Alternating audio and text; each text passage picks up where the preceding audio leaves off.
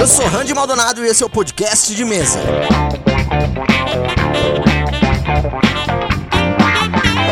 Seja para dar dicas, responder perguntas ou discutir sobre o mundo do RPG, eu estarei aqui toda terça-feira com conteúdo exclusivo para você. Você pode me mandar dúvidas, sugestões ou só conversar comigo mesmo através do e-mail contato.podcastdemesa@gmail.com. Acesse o www.padrim.com.br barra podcast de mesa para fazer parte do nosso grupo exclusivo de WhatsApp e ter um canal de comunicação mais fácil comigo também. A sua contribuição é muito importante para o crescimento do podcast. E compartilhe esse episódio com outra pessoa também para ajudar o podcast de mesa a crescer ainda mais. Mas então vamos direto para a main quest de hoje.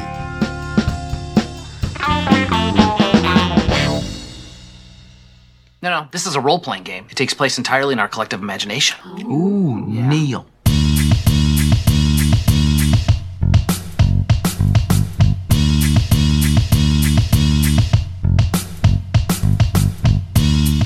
Quest de hoje, eu vou começar a fazer uma análise de todas as classes do livro básico, e a ideia é conseguir inspirar você que está ouvindo a pensar fora da caixa e conseguir desenvolver conceitos de personagem pelo menos um pouquinho diferentes. E claro, dar algumas dicas também sobre interpretação, né? Para isso, então, vamos começar do começo com os bárbaros. This barbarian has an appetite for the two great loves in his life combat, women, and ale. Wait.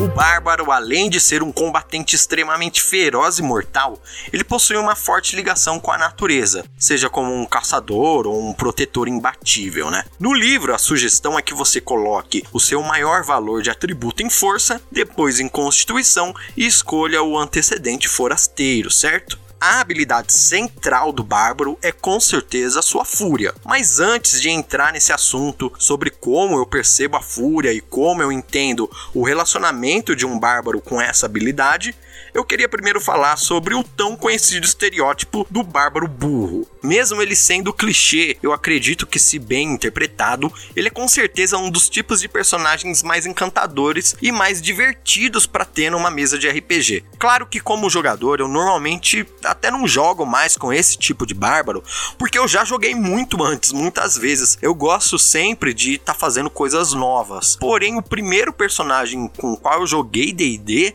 se não me engano, era um bárbaro humano, com o qual eu me diverti muito e eu me lembro das suas aventuras até hoje. Inclusive, eu me lembro muito bem do jeitinho que ele morreu. Agora, uma coisa que eu vejo muita gente confundindo é inteligência com sabedoria. Talvez eu até já tenha falado um pouco sobre isso aqui no podcast. Um bárbaro com inteligência baixa e uma sabedoria razoável não possui o conhecimento acadêmico, porém ele não é um idiota. Não é fácil, por exemplo, de enganar ele. Ele talvez não entenda como estão tentando fazer isso, mas no fundo ele sabe que estão tentando enganar ele. Porque essa percepção, né, essa malícia, essa força de vontade provém da sabedoria e não da inteligência. O que faz com que bárbaros com uma boa sabedoria talvez também não sejam tão impulsivos. Eles podem ser, se você quiser, é claro, mas uma sabedoria alta normalmente quer dizer que o seu personagem consegue avaliar e discernir os prós e contras antes de decidir realizar uma ação. Se ele vai ter o conhecimento necessário para, por exemplo,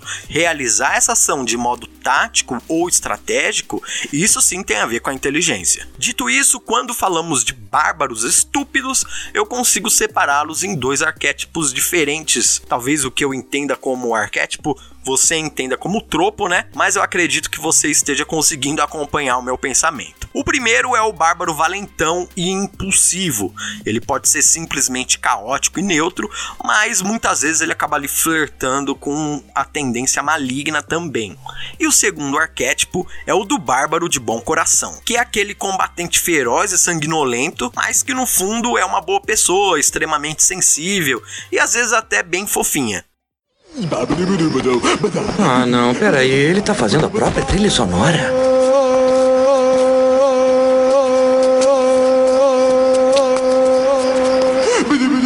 Ba-ba-da-ba. Existem muitos personagens da cultura pop que a gente consegue relacionar com esses arquétipos. Por exemplo, pro primeiro a gente tem o Lobo da DC, Khal Drogo e até talvez a Big Mom do One Piece, são todos personagens poderosos que exercem um medo em outras pessoas e elas usam esses seus momentos de fúria para amplificar a sua capacidade de luta e até de liderança também. Pro segundo, a gente tem um monte, é bem fácil de lembrar, né? O Obelix, o Grog do Critical Role, o Lu daquele monstrão do filme Labirinto, vocês lembram dele? O Kronk, que é um dos meus personagens preferidos, acho ele muito engraçado. Então, são todos seres que eles parecem ser terríveis e que com certeza no combate eles são extremamente furiosos, porém no dia a dia eles são extremamente bondosos e carinhosos. Eu vou dar algumas ideias para você tentar fugir desse clichê se você quiser, porém, se você quer jogar jogar com esse tipo de personagem. Então eu tenho algumas dicas para você fazer isso de um jeito legal, de uma forma que eu considero interessante. A primeira dica que eu tenho para você é que se você for burro, seja realmente burro. Where is Gamora? Yeah, I'll do you one better. Who's Gamora? I'll do you one better. Why is Gamora?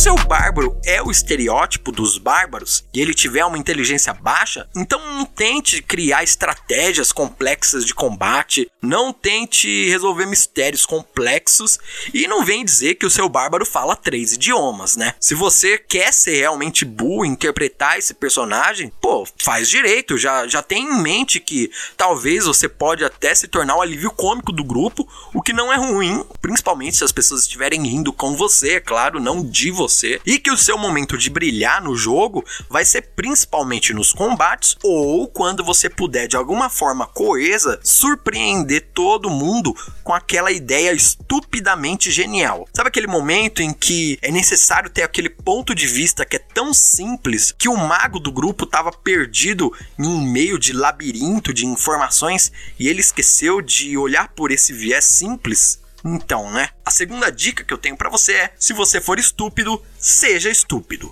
Asterix, o romano com quem você foi tão amável é muito amável comigo. Eu posso ser amável com ele também? Ai, levanta a cabecinha bonitinha assim, uhum. para você sentir minha amabilidade. Ah!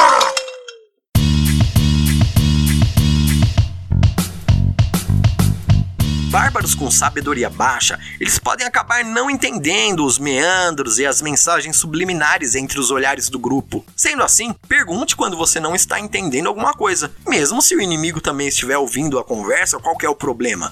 Se alguém do seu grupo está mentindo para outra pessoa, você pode perguntar por que, que ela está fazendo aquilo. Talvez a sua sabedoria baixa faça com que o seu personagem pense que ele é o verdadeiro cérebro do grupo. Então também divida esse seu conhecimento conhecimento privilegiado com os outros. Sabe, não prive os fracos e pequenos aliados que você tem dos seus conhecimentos. Talvez você também não consiga entender muito bem o que frases de duplo sentido queiram dizer, ou não entenda direito metáforas, sabe? Que nem o Drax do Guardião das Galáxias. Então age de acordo com o personagem que você mesmo se propôs a criar, né? A terceira, então, é que se você não é carismático, não seja carismático.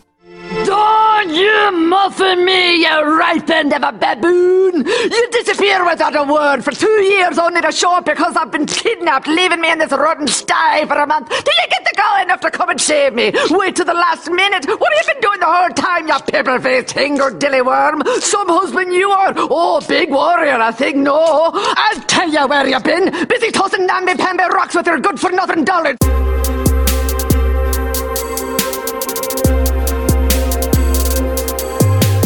Porém, tem um jeito legal de fazer isso. Muitas vezes um jogador que pega um bárbaro com carisma muito baixa, ele quer começar a arranjar confusão e aí ele usa como desculpa que a sua carisma é baixa e que por isso ele maltrata os outros. Mas a carisma ela tem outros aspectos também que combinam muito bem também com a classe do bárbaro. Um desses aspectos é a diferença entre culturas, né? Muitas vezes a história de um bárbaro tem a ver com ele ser de outra cultura, uma cultura mais tribal, né?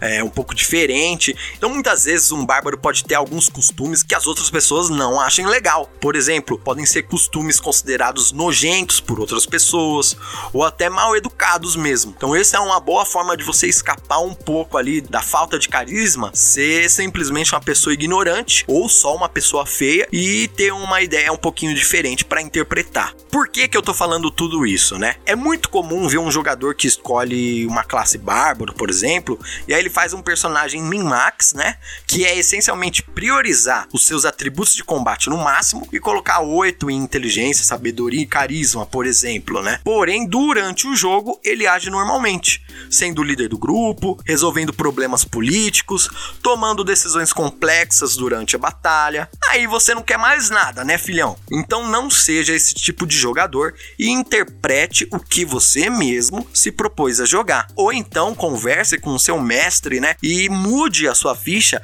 para representar melhor o modo como você está jogando com o seu personagem. Bem, mas agora que você já enjoou do seu grupo ficar colocando um sino no seu pescoço e pedindo para você correr na frente, desarmando as armadilhas, né? É hora da gente pensar sobre alguns aspectos da classe dos bárbaros para que a gente possa ter algumas ideias legais aí. Dr. Banner. Now might be a really good time for you to get angry. That's my secret, Captain. I'm always angry.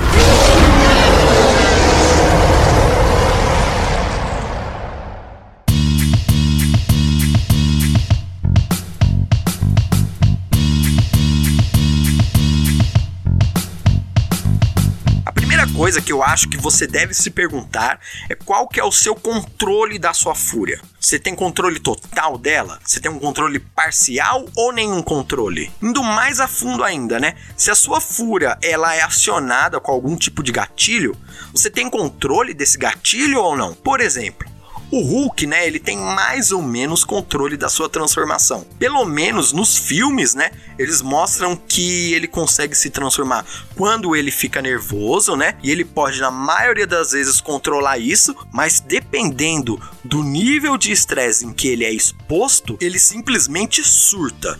No primeiro caso, durante a fúria, né? Durante a transformação dele de Hulk, ele tem mais ou menos uma boa consciência do que ele tá fazendo e consegue até ali entender quem é o inimigo. Na segunda, ele ataca indiscriminadamente qualquer coisa que tiver perto dele. Então, se você quiser usar esse arquétipo do Hulk, por exemplo, como bárbaro, no D&D você poderia dizer que o seu personagem, ele tá amaldiçoado, sabe? Um feiticeiro ou um demônio maligno amaldiçoou o personagem, ou até um deus acabou punindo ele e obrigando ele a buscar redenção. Outro personagem que pode ser um ótimo exemplo de bárbaro é o arquétipo do médico e do monstro. Sabe, o bárbaro poderia conseguir ativar sua fúria através de uma transformação alquímica. Talvez você pudesse até ter uma ficha de mago e uma ficha de bárbaro e trocar entre elas conforme as suas transformações forem ocorrendo. É uma boa ideia para você conversar com o seu mestre e com o seu grupo e decidir como é que vocês vão lidar com esse tipo de personagem. Agora, se o seu bárbaro possui controle total da sua fúria, que tal pensar um pouco no que isso quer dizer, né? Por que ele tem controle total da sua fúria? Qual é a relação dele com a fúria, por exemplo? Empty your mind. Be formless, shapeless, like water.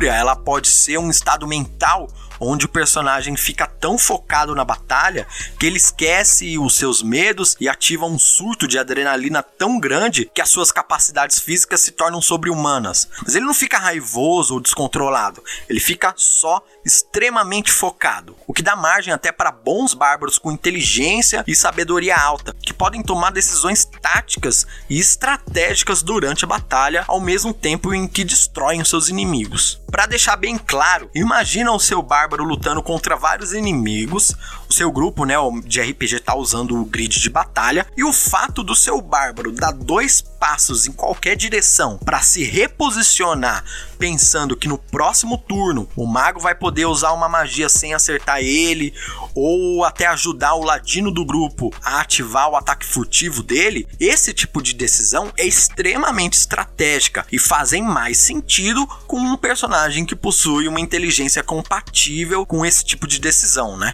Outra coisa que é muito legal é que os bárbaros normalmente possuem histórias ligadas a culturas tribais e à natureza, certo? Então, que tal você conhecer um pouco sobre alguma cultura tribal da nossa própria história para ter uma boa ideia? Por exemplo, um bárbaro com uma alta carisma que faz um teste de intimidação contra os seus inimigos antes da batalha, ele pode ser facilmente traduzido como um guerreiro maori realizando o seu haka antes das batalhas, entendeu? Muitas religiões antigas possuem uma relação muito forte com a ideia de espíritos dos antepassados e também com espíritos dos animais. E se durante a sua fúria você fosse possuído por algum tipo de espírito, de um guerreiro antigo, de uma divindade ou de uma entidade? Por exemplo, o grande deus gorila, que é a representação perfeita de todos os gorilas existentes. E durante a sua fúria você agisse como uma dessas feras terríveis, sabe? Imitando os trejeitos de um gorila. Seus olhos poderiam ficar brilhantes ou até mesmo um manto semi-transparente do seu espírito guardião poderia envolver o seu corpo. Então é muito legal que você estude também um pouco sobre a nossa própria história para ter umas ideias legais, porque tem muita coisa ali que pode ser aproveitada. E deu para você ver que é muito possível desenvolver vários conceitos de personagem interessantíssimos quando você for jogar com um bárbaro, né? Fugindo do estereótipo básico do bárbaro. O seu bárbaro pode até ter o maior atributo como a sabedoria e realizar a função de patrulheiro do grupo. É claro que você pode me perguntar por que que não fazer um patrulheiro logo. Mas a ideia é exatamente fazer algo diferente porque é legal, pelo flavor, né, diferente que você vai ter no seu personagem, sendo um bárbaro e sendo o guia do grupo através dos desertos inóspitos e das mais profundas florestas mortais. Então você pode pegar o seu maior atributo, colocar sem medo em sabedoria, depois em constituição para você dar aquela tancada em tudo que vem pela frente e só em terceiro pensar na sua força. É claro que você vai estar tá abdicando um pouco do seu dano, mas você não vai precisar batalhar tantas vezes se você for capaz de simplesmente contornar os lugares perigosos da floresta. Se você for capaz de entender o porquê aquela matilha de lobos que não costuma atacar nesse território tá cercando o seu grupo, às vezes dar água e comida para eles irem embora através de um bom teste de adestrar animais seja mais interessante do que sacar as armas. Afinal, aqui é a casa deles, né? Será que o seu personagem não segue algum paradigma aonde ele deve respeitar o ambiente selvagem, da onde ele tira sua subsistência? What you doing, mini meatbags? Shooting crabs? We're playing Dungeons and Dragons.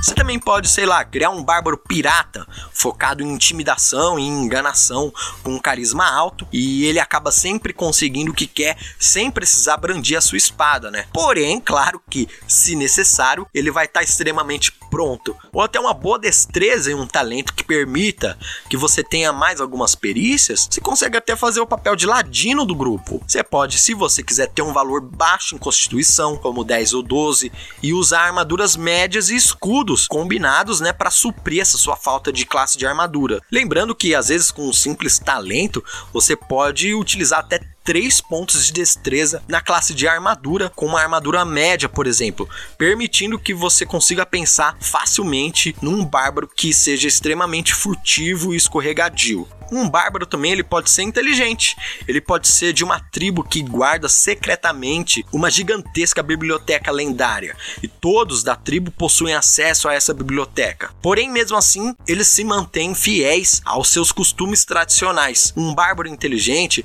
pode ser um ótimo combatente e ainda por cima um personagem capaz de saber sobre arcanismo e religião. Mas é isso, eu acho que eu consegui aqui dar umas ideias legais para você pensar em bárbaros diferentes quando você for jogar de bárbaro ou para você conseguir interpretar de uma maneira legal o bárbaro basicão mesmo. Learn your rules, you better learn your rules. If you don't, you'll be eaten in your sleep.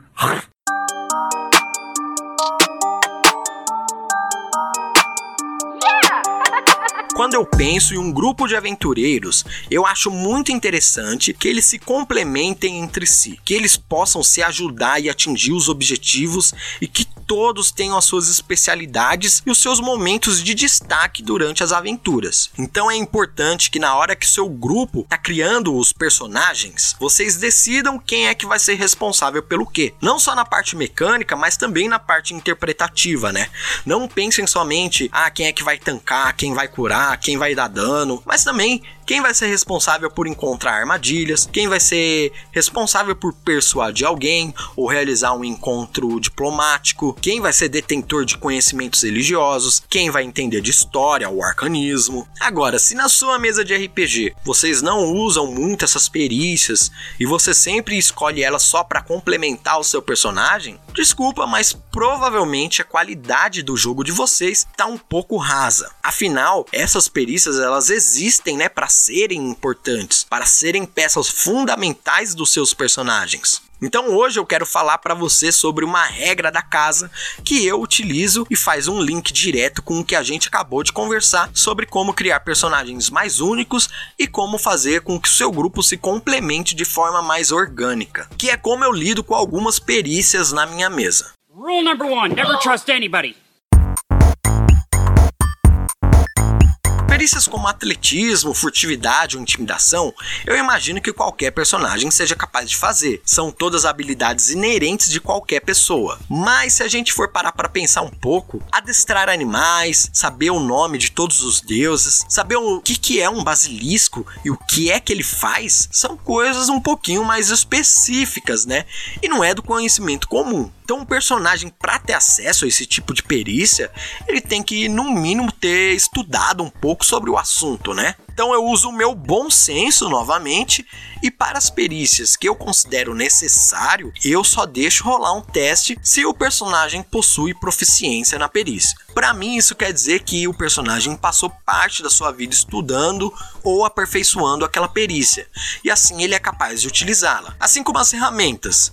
Uma pessoa que não possui proficiência em ferramentas de ferreiro não ia conseguir forjar uma lâmina, certo? Do mesmo jeito, uma pessoa sem proficiência em história não saberia dizer qual é o nome daquelas ruínas e quais são as lendas que a cercam, né? Sobre os tipos de perigos que existem lá, por exemplo. E olha como informação é importante. Se os personagens soubessem que lá existiam trolls, e se eles soubessem que os trolls devem ser combatidos com fogo e ácido, eles teriam se preparado melhor e não teriam quase morrido, ficando no final da batalha dependentes do resultado dos dados para sobreviverem. E com isso eu coloco um peso maior nas perícias, né?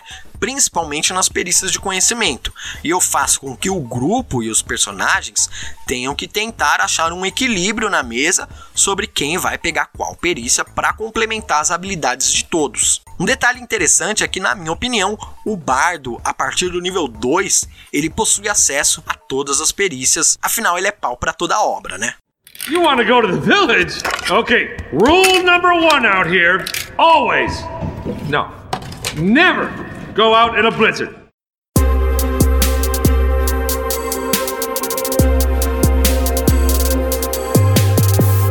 Que eu crio situações específicas que não só vão exigir que os personagens tenham esses conhecimentos, mas também eles serão extremamente recompensados por eles. Eu vou dar um exemplo para você de algo prático para que você entenda mais ou menos o que eu quero dizer. Os personagens se deparam com um mural em mosaico escrito em uma língua desconhecida, né? Através de um simples teste de história de dificuldade baixa, eles descobrem que essa é uma língua, né, um dialeto antigo de uma civilização extinta. Perceba que se eles não tivessem ninguém com a perícia história, eles já não conseguiriam continuar daí. A não ser, claro, que eles estivessem preparados de alguma forma mágica. Mas continuando. E aí essas escrituras antigas, elas dizem que para os personagens conseguir o item mágico que eles vieram buscar, eles precisam recitar a terceira estrofe do poema épico do guerreiro Gausfátio.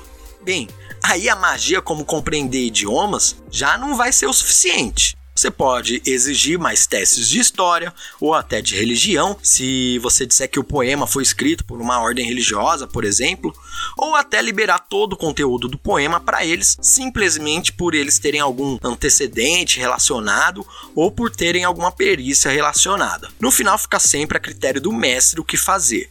Mas entendeu que agora, aquele bardo que focou em conhecimento, não escolheu nenhuma magia que dá dano, se tornou agora uma peça fundamental para que eles conseguissem esse item mágico? O personagem que talvez se frustre constantemente em batalhas por não ser o seu foco, agora ele possui o seu momento de brilhar e de ser ovacionado pelos seus companheiros também. E quando mais de um personagem realiza o mesmo teste, hein? Por exemplo, quando mais de um personagem possui percepção e me pede para jogar vendo que o seu amigo tirou um resultado ruim no dado, o que, que eu faço? Eu já vi gente usando a média do grupo. Eu acho até uma regra bem interessante de ser explorada. Às vezes eu até uso ela em alguns casos. Por exemplo, quando o grupo está se movendo furtivamente, eu normalmente peço para que todos rolem os dados e eu utilizo a média para representar o quão bem o grupo consegue se movimentar em silêncio. Mas nesse caso de repetição, né, eu vou subindo a dificuldade do teste para cada tentativa depois da primeira, como se fosse mais ou menos uma correção de juros.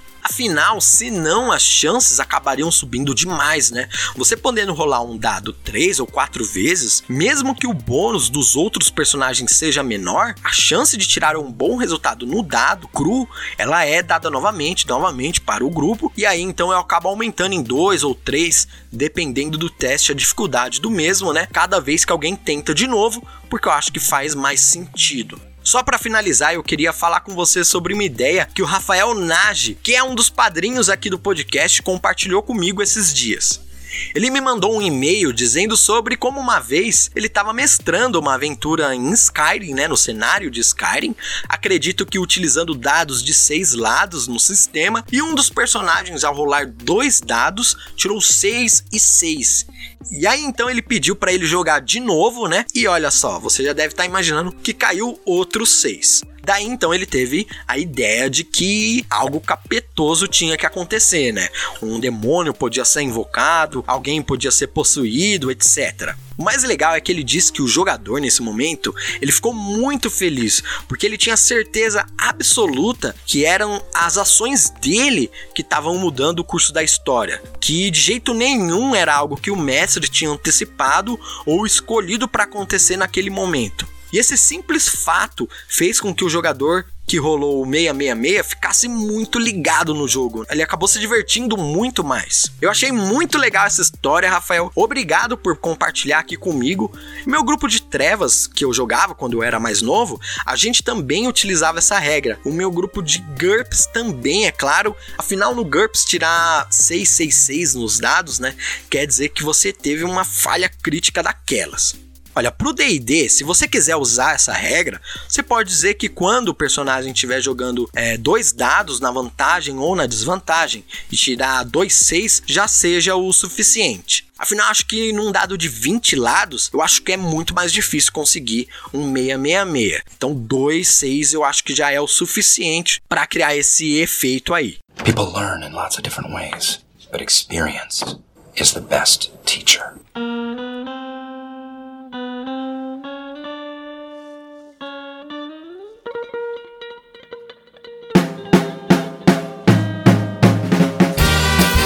Pena, mas acabou mais um episódio do podcast de mesa. Eu espero que você esteja gostando do conteúdo que eu venho trazendo aqui para você. Eu quero pedir para você me mandar dúvidas, sugestões e conversar comigo através do e-mail contato.podcastdemesa@gmail.com e para você ajudar o podcast a crescer se tornando um padrinho ou compartilhando os episódios do podcast com outras pessoas. Assim eu posso trazer cada vez mais conteúdo para cá e eu tenho vários projetos engavetados que eu quero um dia pôr em prática, mas para isso é necessário que eu consiga me alimentar e pagar o aluguel da estalagem, né? E componentes materiais também não são nada baratos, como você já sabe. Então eu conto com a sua ajuda para tornar realidade esse meu sonho do podcast de mesa ser um dos maiores podcasts de RPG do Brasil. Então é isso, boa rolagem de dados para você e até a próxima semana com mais um episódio do podcast de mesa.